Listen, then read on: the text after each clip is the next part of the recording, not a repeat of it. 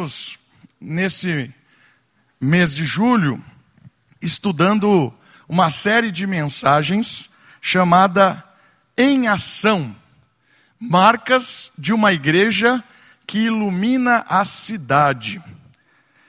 Nesses próximos domingos, começando hoje, nós vamos olhar algumas características de igrejas do Novo Testamento que tinham função de iluminar a cidade. Eram marcas que traziam luz no lugar que elas estavam inseridas. Nós vamos aprender com essas igrejas. Semana passada, nós demos a base de uma igreja que ilumina a cidade. E a base são dois valores fundamentais de uma igreja que propaga o Evangelho, que testemunha de Cristo. É o amor em ação e a graça abundante. Os dois valores fundamentais de uma igreja viva, de uma igreja que trabalha, que impacta a cidade, é o amor em ação, demonstrado na prática e no testemunho do Evangelho, falado e demonstrado, e também a graça de Deus, Somos impulsionados a amar os nossos inimigos, a amar quem nos odeia, porque Deus nos amou quando nós não queríamos nada com Ele. Se você não ouviu essa mensagem, quiser ouvir, ela está disponível no site da igreja. Entra lá, primeira série de mensagens, a primeira mensagem da série, Valores Fundamentais, você pode ouvir. Hoje, nós vamos aprender de uma igreja muito conhecida. Alguns gostam de falar que essa igreja é um exemplo de missões, de um envolvimento missionário, de uma igreja missional, que é uma palavra agora contemporânea, missional no sentido de uma igreja envolvida, de uma igreja em ação. Muitos gostam de destacar esta igreja porque ela tem algumas características que nós podemos aprender com ela de uma igreja viva. Hoje nós vamos falar da igreja em Antioquia.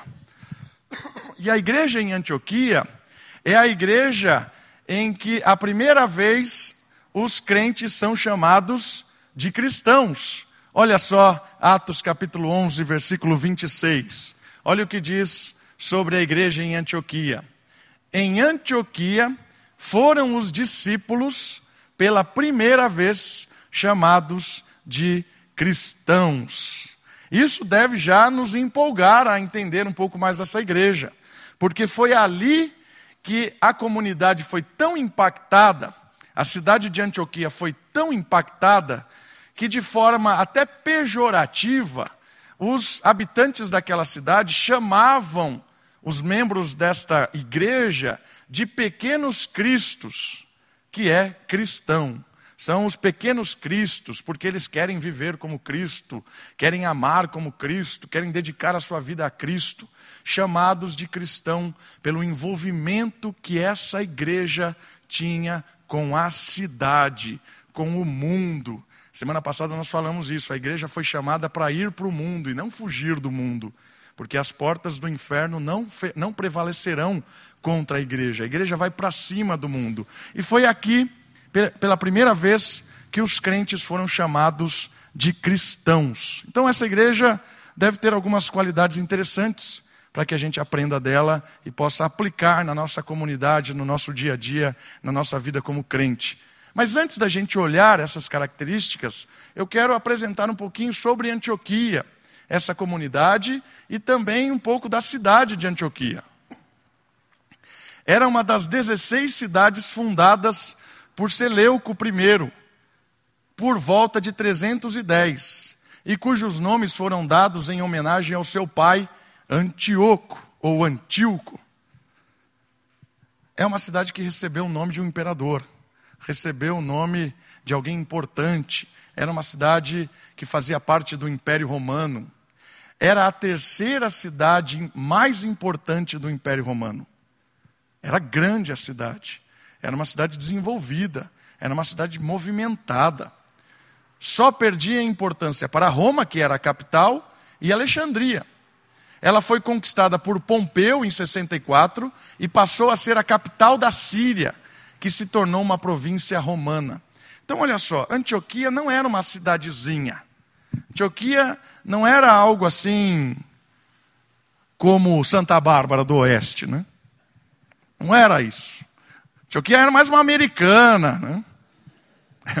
Não, que é isso. Antioquia era muito maior que a americana em termos de desenvolvimento local, fazendo essa comparação, né, dentro do Império Romano, dentro do nosso contexto nacional. Antioquia era uma cidade bem desenvolvida, era uma cidade que passava muita gente por lá. Era um ponto estratégico. Antioquia era um lugar bem movimentado. Era uma, uma cidade importante. Olha só algumas outras características da cidade e também da igreja. Durante a perseguição que aconteceu depois da morte de Estevão, lembra da história em, Atos, que Estevão é morto, apedrejado, e a partir daquele momento, em Jerusalém, houve uma grande perseguição contra os crentes em Jerusalém. E dali houve um, uma diáspora, o pessoal fugiu, os crentes começaram a se espalhar de Jerusalém. E alguns subiram para o norte. Antioquia, então, é uma cidade ao norte de Jerusalém. Ficava mais ou menos 500 quilômetros. E ali, quando esses crentes subiram, eles começaram a pregar aos judeus, que era uma estratégia até de Paulo. Quando ele chegava numa cidade, o primeiro lugar que ele ia era onde? Sinagoga. Pregar para os judeus. Logo chegaram outros que levaram o evangelho aos gregos, com muitas conversões a igreja de Jerusalém enviou Barnabé. O que aconteceu então em Antioquia? Além de muitos judeus que se converteram, uma coisa diferente que aconteceu nessa igreja foi que também muitos gentios começaram a se converter. Essa igreja era uma igreja mais gentílica do que judaica. Era, era uma coisa nova, era uma novidade. Eram menos judeus e mais gentios. Pessoas que não tinham uma tradição religiosa, não conheciam o Deus de Israel, não conheciam a tradição mosaica. Era uma igreja de pessoas novas com a fé do Evangelho, com a fé de Cristo, com essa história de Messias, com essa história de salvação. Era uma igreja onde tinha muito gentil, muitas pessoas novas. E olha que legal, isso impressionou tanto a igreja em Jerusalém, onde estavam os apóstolos, que eles começaram a ficar desconfiados. A gente precisa ver o que está acontecendo lá em Antioquia. Está vindo notícias que aquela igreja está viva, animada, muita gente está se convertendo, estão fazendo lá, uh, iluminando a cidade, estão fazendo um impacto lá em Antioquia, mas a gente não conhece essa igreja. Essa igreja ainda tem muitos gentios nela, liderando a igreja, inclusive. Tem líderes que não são judeus. Então, os apóstolos ficaram assim com a orelha em pé e mandaram Barnabé para ir lá e averiguar a situação. Está lá em Atos 11, 22. Barnabé foi enviado pela igreja de Jerusalém para ver o que estava acontecendo lá em Antioquia. Vendo a graça de Deus naquela cidade, Barnabé foi até Tarso e trouxe Saulo consigo para o auxiliar. Barnabé chegou em Antioquia e foi impactado pela obra do Espírito naquela igreja. Ele se sentiu animado com aquela comunidade. E ele falou: Eu preciso de ajuda. Vou atrás de Paulo. Vou atrás dele. E foi lá, trouxe Paulo, e os dois trabalharam lá por cerca de um ano. Trabalharam com aquela comunidade, se envolveram com ela. Durante um ano eles permaneceram em Antioquia, ensinando muita gente. Essa é a ideia de discipulado. Então, Paulo e Barnabé trabalharam lá. Após esse período, ensinando a palavra de Deus em Antioquia da Síria, foram indicados nominalmente pelo Espírito Santo para a obra missionária. Então, depois de um ano, o Espírito deu um toque naquela igreja, nós vamos falar isso na mensagem de hoje daqui a pouco, e a igreja decidiu enviar os dois. E há uma ação missionária.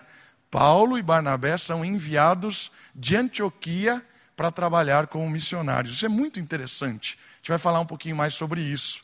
Essa ação do Espírito promovendo a igreja missionária.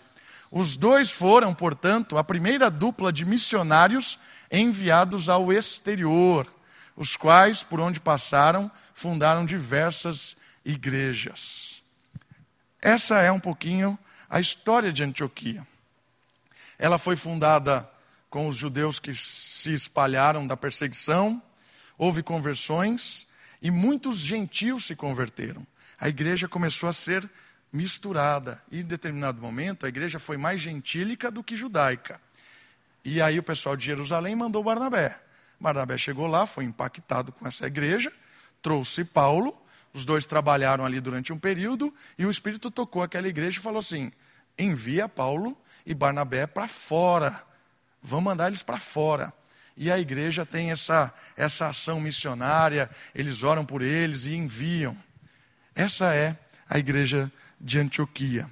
E eu queria, hoje à noite, olhar quais são as luzes que essa igreja usava para iluminar a cidade. Luzes da igreja de Antioquia. Quais são as luzes que elas foram usadas como uma forma de impactar a cidade de Antioquia? Vamos olhar como era a igreja de Antioquia? Então, abra sua Bíblia, por favor, em Atos capítulo 13. Atos capítulo 13. Eu quero ler os três primeiros versos. Atos capítulo 13. Os três primeiros versos que descrevem um pouco dessas luzes da cidade de Antioquia, mais especificamente da igreja da cidade de Antioquia. Atos, capítulo 13, do verso 1 até o 3. Diz assim a palavra de Deus: Na igreja em Antioquia havia profetas e mestres: Barnabé, Simão, chamado Níger, Lúcio de Siriné, Manaém, que havia crescido com o governante Herodes, e Saulo, os líderes da igreja. Enquanto cultuavam o Senhor e jejuavam, o Espírito Santo disse: Separai-me Barnabé e Saulo para a obra para a qual os tenho chamado. Então, depois de jejuar, oraram, eles impuseram as mãos e deixaram que partissem. Olha que interessante um pouco desta igreja de Antioquia. Quais são algumas luzes que esses versos, esses versos iniciais nos ensinam? A primeira questão muito legal desse texto é a descrição desses líderes. Porque esses líderes, eles são bem diferentes uns dos outros. E a primeira marca de uma igreja que ilumina a cidade é uma igreja sem donos. É uma igreja que não pertence a ninguém. É uma igreja que não é liderada por uma grande família, não é liderada por uma grande pessoa, ela não é conduzida por um único líder, alguém central, alguém que manda e desmanda. Ela é uma igreja descentralizada. Ela é uma igreja onde os líderes são completamente diferentes uns dos outros. Paulo e Barnabé os dois judeus. Mas vocês percebem como eles eram diferentes quando você vê a questão de João Marcos, por exemplo. Quando Paulo disse: Eu não vou levar esse moleque mimado. E Barnabé falou assim: Eu vou levar. E aí eles entraram numa discussão e se dividiram, porque pensavam de forma diferente. Naquele momento, eles concordaram em discordar. Concordaram em discordar. Tudo bem, não vou levar João Marcos, você vai levar João Marcos, eu vou para cá, você vai para lá. Pensamentos diferentes. E aí você tem pessoas aqui completamente distintas. Você tem Simão, chamado Níger, possivelmente era alguém de ascendência, de, de ascendência africana, provavelmente alguém de pele negra. Isso é uma novidade na igreja, muito interessante. Você tem aqui alguém de ascendência africana na liderança da igreja de Antioquia. Você tem aqui um rapaz chamado Manaém, que havia crescido com o governante Herodes. Você tem alguém aqui que trabalhou para o governo. alguém odiado pelos judeus. Ele cresceu com quem nos oprimia. E ele é líder dessa igreja. O que isso nos ensina? Que você tem uma unidade na diversidade.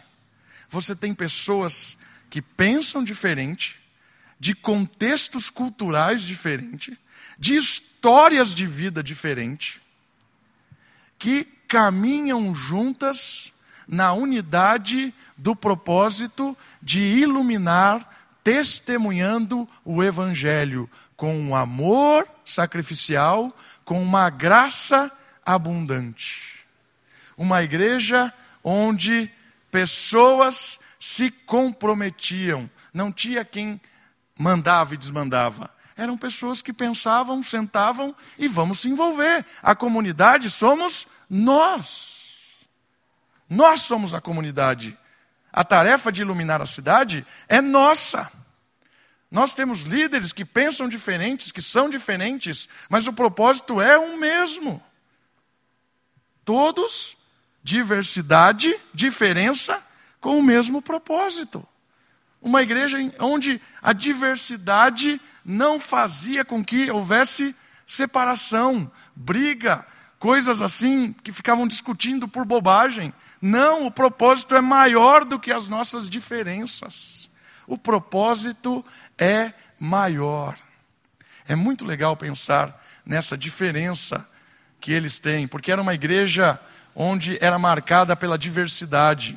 Um dos maiores motivos da desmotivação, desilusão e estagnação de uma igreja é a sua possessão. Uma igreja desanimada, uma igreja desmotivada, uma igreja estagnada, desiludida, é quando a igreja passa a não ser mais comunidade, mas ela tem um representante, ela tem um dono, alguém que decide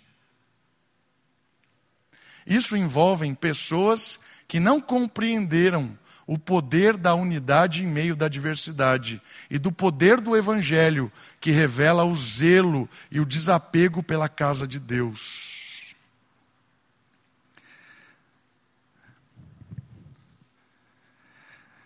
Sabe qual é um dos grandes desafios hoje da nova geração de pastores presbiterianos? Vou contar para você. Os pastores novos que estão saindo do seminário, eles não querem ir para as igrejas antigas presbiterianas. Não querem. A maioria. A maioria dos pastores presbiterianos que saem dos seminários aqui, eles querem começar uma igreja nova. Sabia disso? A maioria dos quartonistas dos seminários não querem ir para igrejas antigas, que têm 40, 50, 30 anos. Não querem. Eles querem começar uma igreja do zero. E eles, o tempo todo, eles estão se envolvendo com igrejas que estão implantando outras igrejas. Nós temos aqui, próximos de nós, igrejas que têm essa filosofia de plantação de igreja. E muitos dos seminários, para dizer toda a geração, quer ir lá, se envolver, porque eles querem aprender como plantar uma igreja e querem começar igrejas do zero em lugares. Isso é fantástico? Isso é fantástico. Você pode falar, nossa, que geração maravilhosa, querendo plantar igrejas. Mas você sabe o que está por trás disso? Porque a molecada, os pastores novos, falo molecada porque a maioria é jovens, não quer ir nas igrejas antigas presbiterianas, porque as igrejas presbiterianas antigas têm dono. E não dá para pastorear igreja com dono. É por isso. É triste isso? É triste isso. As igrejas presbiterianas, na maioria delas, têm donos. E todo mundo percebeu isso no seminário já. Todos os pastores perceberam isso.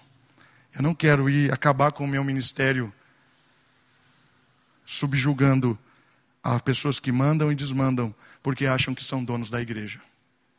Então, em vez de eu ir lá na igreja e ficar brigando, passando lá todo esse estresse, né, me submetendo a esse tipo de coisa, eu vou começar algo novo. É isso que está na cabeça dessa molecada. Se eu desse só a primeira informação, era muito legal. Jovens querendo começar as coisas do zero. Mas o motivo disso é muito triste. É um motivo muito triste. E sabe o que vai acontecer? As igrejas presbiterianas antigas vão acabar. Se essa, se essa mentalidade não acabar, as igrejas vão acabar. As igrejas vão cada vez mais minguar, diminuir, vão ser igrejas ali, ó, desmotivadas, desiludidas, estagnadas. Por quê? Porque o pastor tem que chegar lá e tem que cumprir aquilo que os donos da igreja decidem o que ele tem que fazer. E os jovens pastores não querem fazer isso.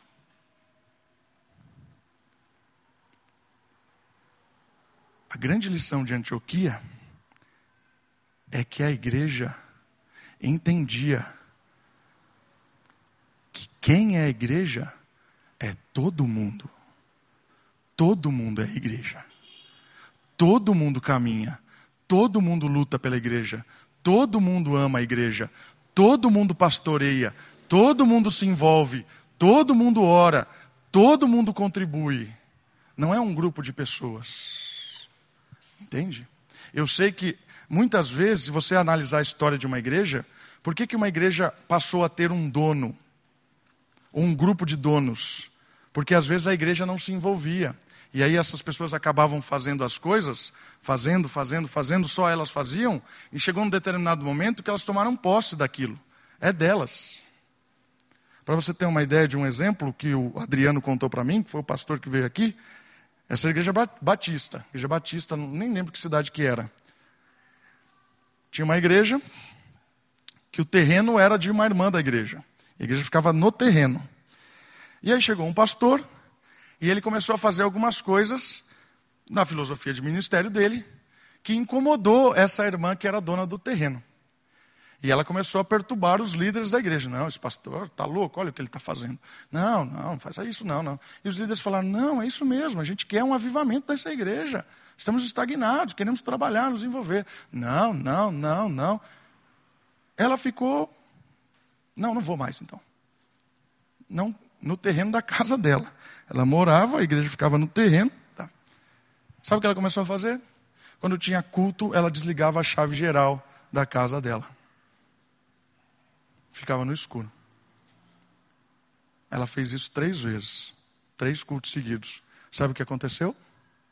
Adivinha o que aconteceu? A igreja mandou o pastor embora. Se submeteu ao dono da igreja. Como é que vai trabalhar assim? Antioquia está nos ensinando um negócio diferente. Uma igreja viva é uma igreja em que as pessoas entendem. Isso é nosso. Eu cuido disso. Eu me envolvo. Eu vou. Eu estou aqui, pastor. Vamos fazer. Vamos atrás. Vamos lá. Vamos, vamos lá. Entende a diferença? Nós não, não, nós temos que estar envolvidos, nós temos que participar. A igreja sem dono não é uma igreja sem regra. É uma igreja onde todo mundo animado participa. É uma igreja onde as pessoas se envolvem. É uma igreja onde as pessoas querem liderar, onde os líderes têm pensamentos diferentes, mas caminham juntos. É uma igreja onde as pessoas querem fazer parte, elas querem se envolver, elas querem estar lá, porque elas fazem parte da igreja. Isso é uma igreja animada uma igreja onde todo mundo tem consciência que ela faz parte da igreja.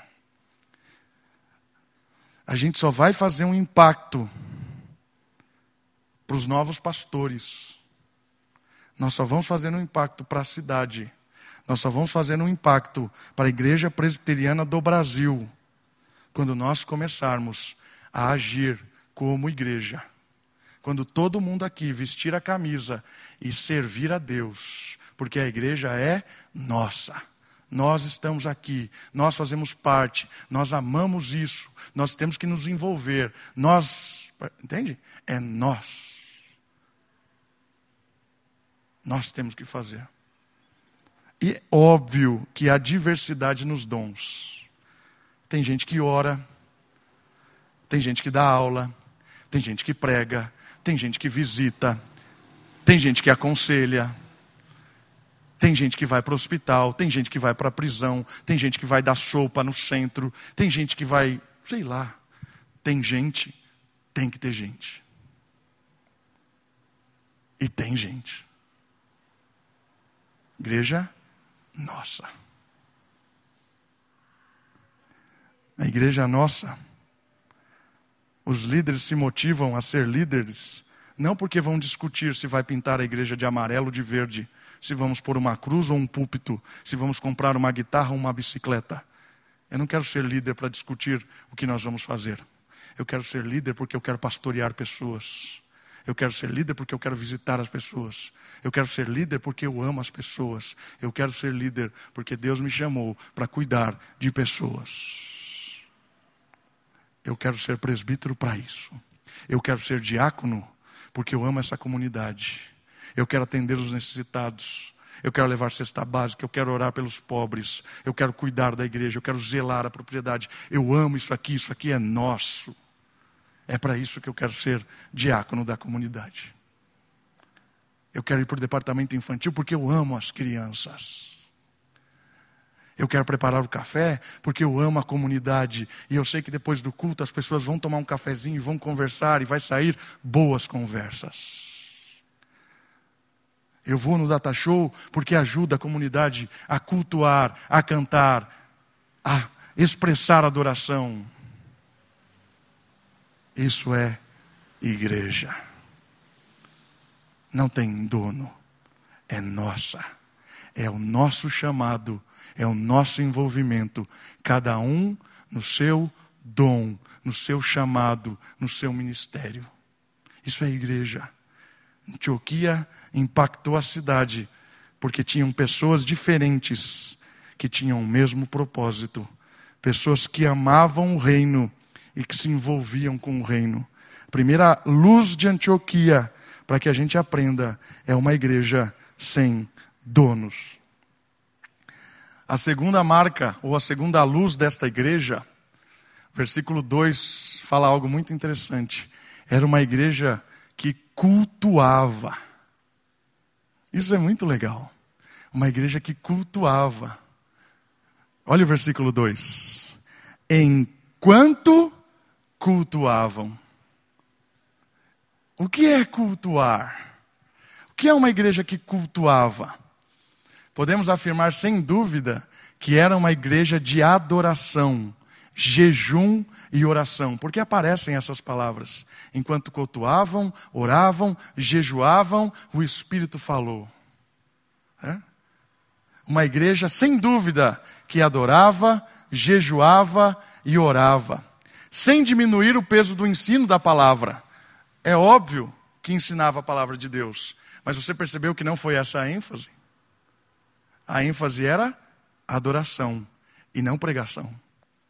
Isso é interessante. Isso é interessante. Não diminuir o peso da, do ensino da palavra, que acontecia, é claro, mas o destaque na descrição da igreja recai sobre serviço, que é culto. Cultuar é servir, é ministrar, é o amor sacrificial. Isso é legal. O culto dos de Antioquia girava em torno de uma vida de adoração, comunhão. Isto quer nos ensinar algo importante. Queridos, a igreja de Antioquia era uma igreja que cultuava. E o que é o culto? O culto tem duas dimensões importantes. A primeira delas é o culto individual. É o culto que você, dia a dia, ministra ao Senhor. É a sua semana. É o seu envolvimento com o mundo na adoração ao Senhor é quando você tem intimidade com o Senhor, e com a sua intimidade com o Senhor, você o cultua no seu dia, e o seu culto a Deus faz com que você sirva as pessoas, com que você trabalhe com alegria, com que você ministre. O dia, o seu dia é culto a Deus em qualquer atividade que você está fazendo. Por isso que não existe trabalho secular. Quando você trabalha como culto à adoração a Deus, o seu trabalho é santo e não secular.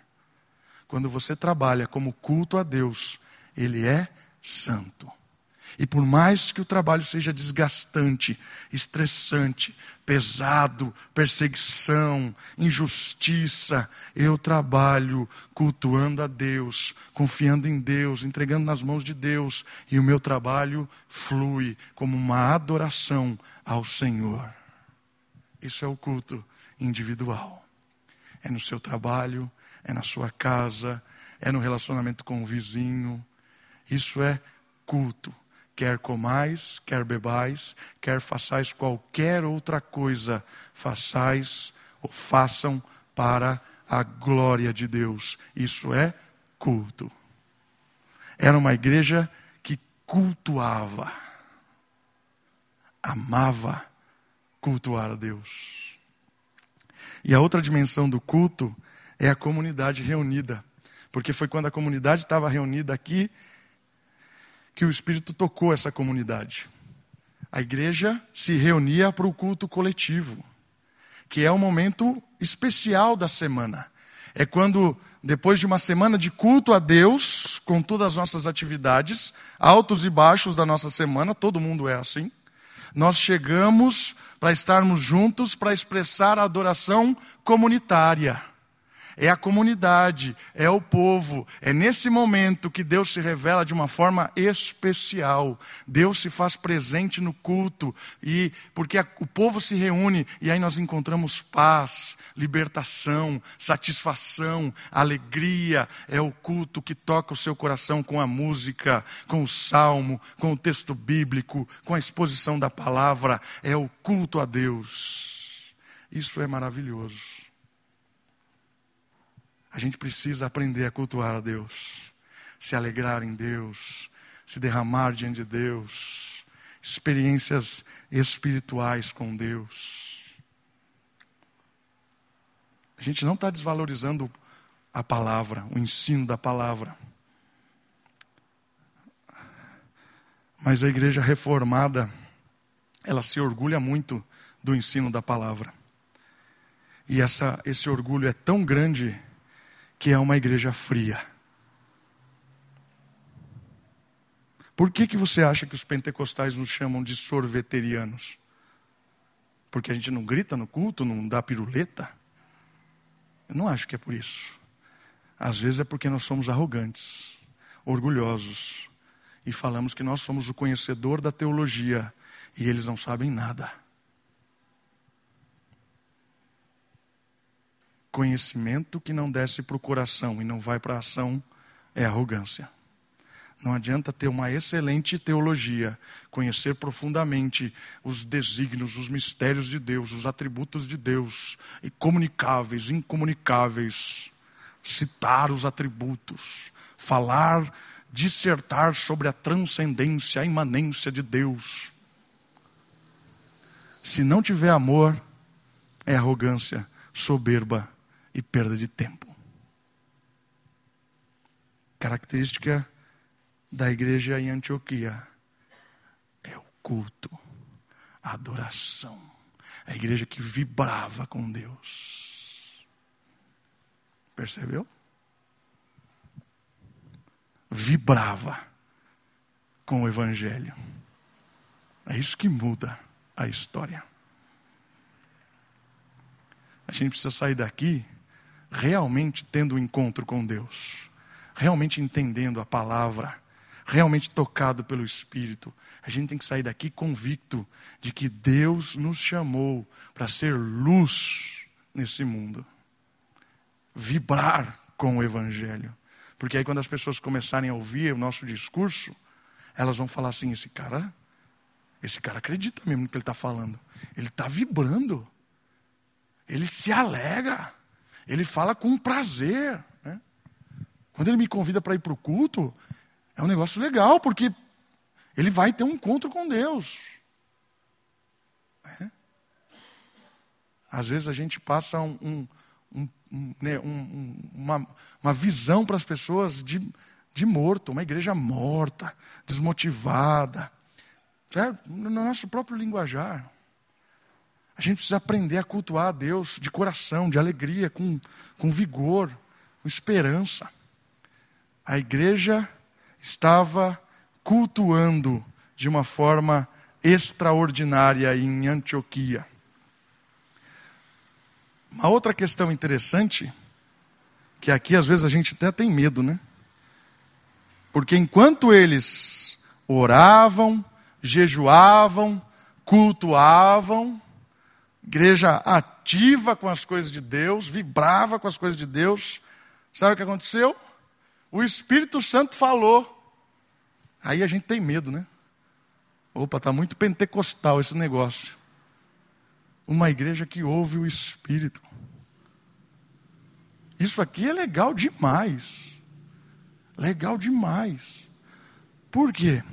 Porque enquanto eles faziam esse envolvimento, quando eles estavam vibrando com a presença maravilhosa de Deus, o Espírito disse, o Espírito agiu, o Espírito falou ao coração dessas pessoas. Como aconteceu isso? Eu não faço ideia como aconteceu isso. Não sei se apareceu escrito assim, de fogo, mande Paulo e Barnabé. Não sei. Falou no coração lá dos líderes. Não sei o que aconteceu. Mas uma igreja que tem intimidade com Deus, ouve Deus. Deus começa a falar, Deus começa a agir, Deus usa a palavra dele para nos ensinar. E a palavra de Deus, ela chega no nosso coração e ela faz um boom, explode. O Espírito fala através da palavra. O Espírito vem e toca pela palavra, isso motiva, isso alegra. A gente precisa aprender a ouvir Deus falar com a gente. E Deus fala através da palavra de Deus. Deus fala pra, através da palavra registrada. Deus fala através da oração. Quando você está orando, você percebe Deus falando. Quando você jejua, eu vou trocar a minha refeição de hoje para dedicar-me à oração. Não vou almoçar, vou orar enquanto isso. Vou trocar a minha refeição para ter intimidade com Deus. Deus fala. A gente precisa ouvir Deus. Ouvir Deus. Precisamos estar atentos para o ensino do Espírito, por meio da palavra, em nosso coração, pois é Ele quem nos transforma nos anima, nos direciona e nos consola. É o Espírito de Deus que faz isso. Ele usa a palavra. Só tem intimidade com o Espírito quem está se relacionando com Deus e vivendo os valores fundamentais da igreja em ação, que é o amor sacrificial e a graça abundante. Irmãos, a gente precisa experimentar um relacionamento espiritual com Deus. Deus fala ao nosso coração, Deus usa a palavra dele, Deus usa pessoas, Deus usa situações, Deus usa as coisas para falar conosco. Às vezes é no culto, você sai desafiado a fazer alguma coisa, a agir de tal forma, a acertar tal coisa. Às vezes é numa reunião de oração, às vezes é na sua leitura bíblica, às vezes é na conversa com um amigo. Eu não sei, Deus usa diversas formas para falar com você. Sabe uma coisa interessante que às vezes a gente esquece? A palavra, a palavra, ela aparece na Bíblia em três em três, em três formas diferentes. Você tem a palavra no coração, Romanos capítulo 2 diz isso, que todos temos a palavra de Deus ou a lei de Deus impressa no nosso coração.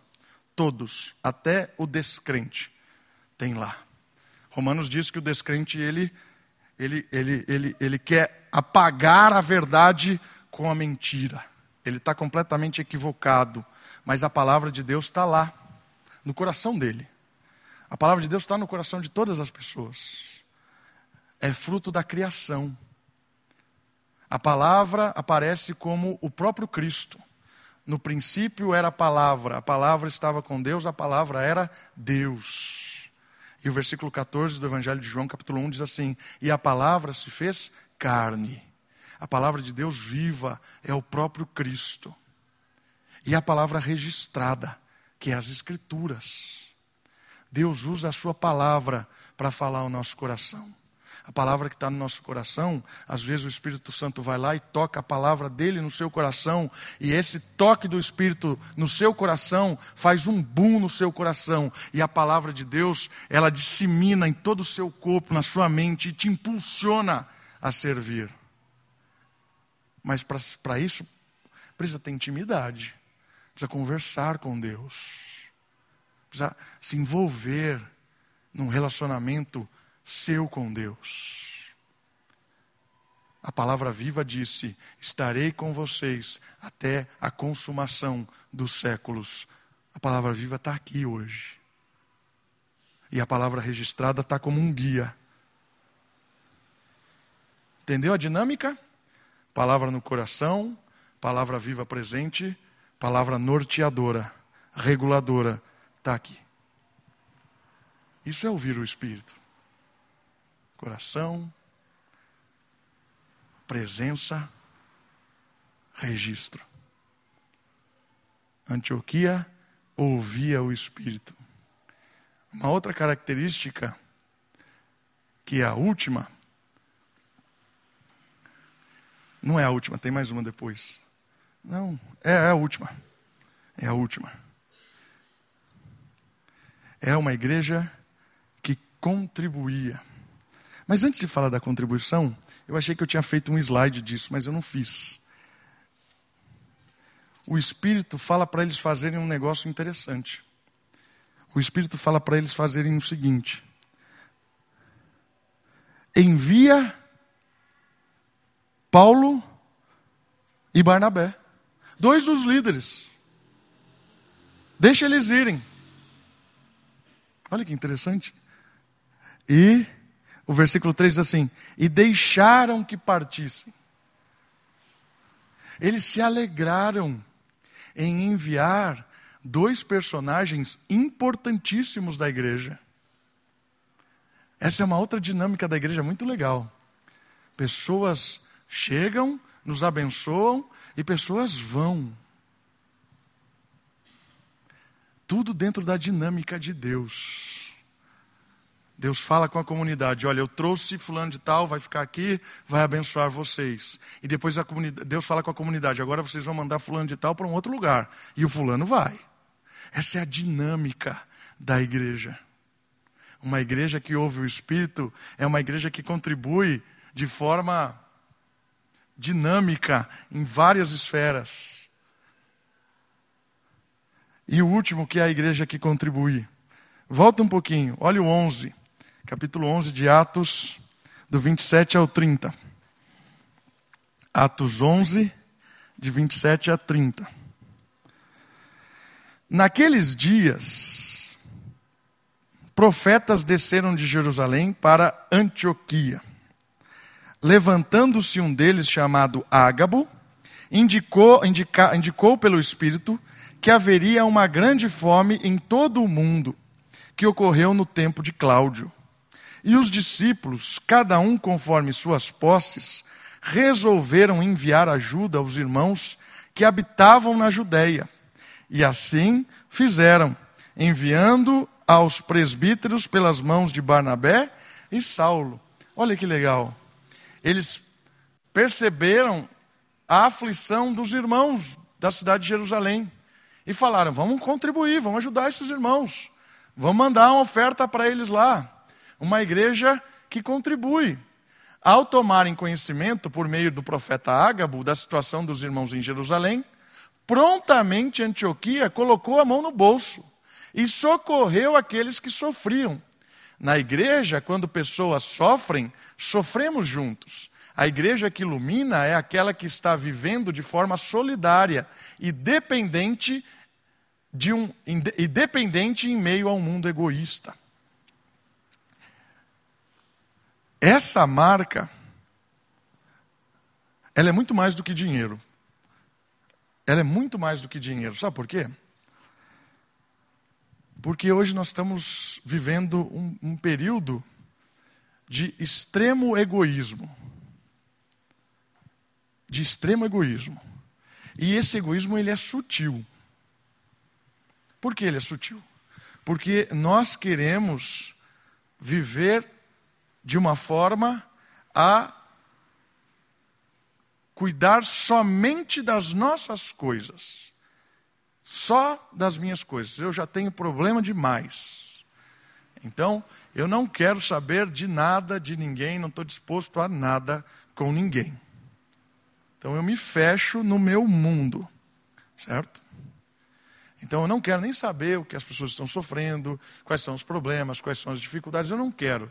Porque quando eu fico sabendo, eu fico triste, então eu prefiro fingir que não existe e fico vivendo o meu mundo aqui, solitário, egoísta e tudo mais. O que aconteceu aqui foi que Ágabo trouxe uma notícia para a igreja. O pessoal lá em Jerusalém tá com, vai, vai ter fome lá. Vai ter perseguição, o imperador vai intensificar o negócio, vai faltar comida. O que nós vamos fazer? Podemos fazer duas coisas: fechar a porta, fingir que não existe nada e continuamos cantando alegremente. Felizes somos, bom estarmos aqui, como se nada tivesse acontecendo. Ou a gente vai botar a mão no bolso e vai se envolver.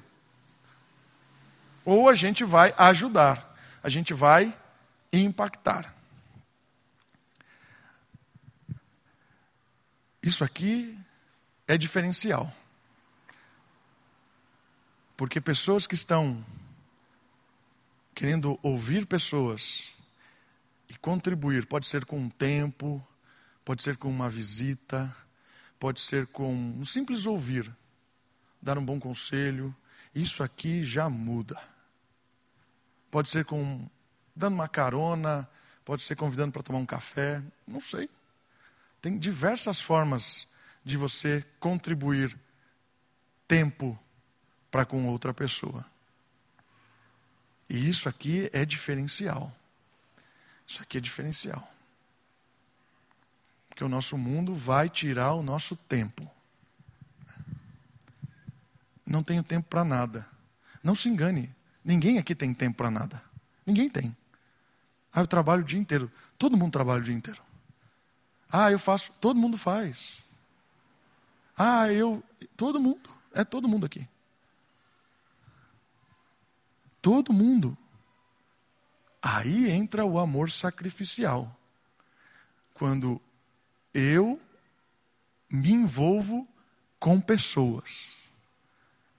Quando eu estou disposto a abrir a minha casa, quando eu estou disposto a ir à casa de alguém, quando eu estou disposto a ouvir, quando eu estou disposto a doar.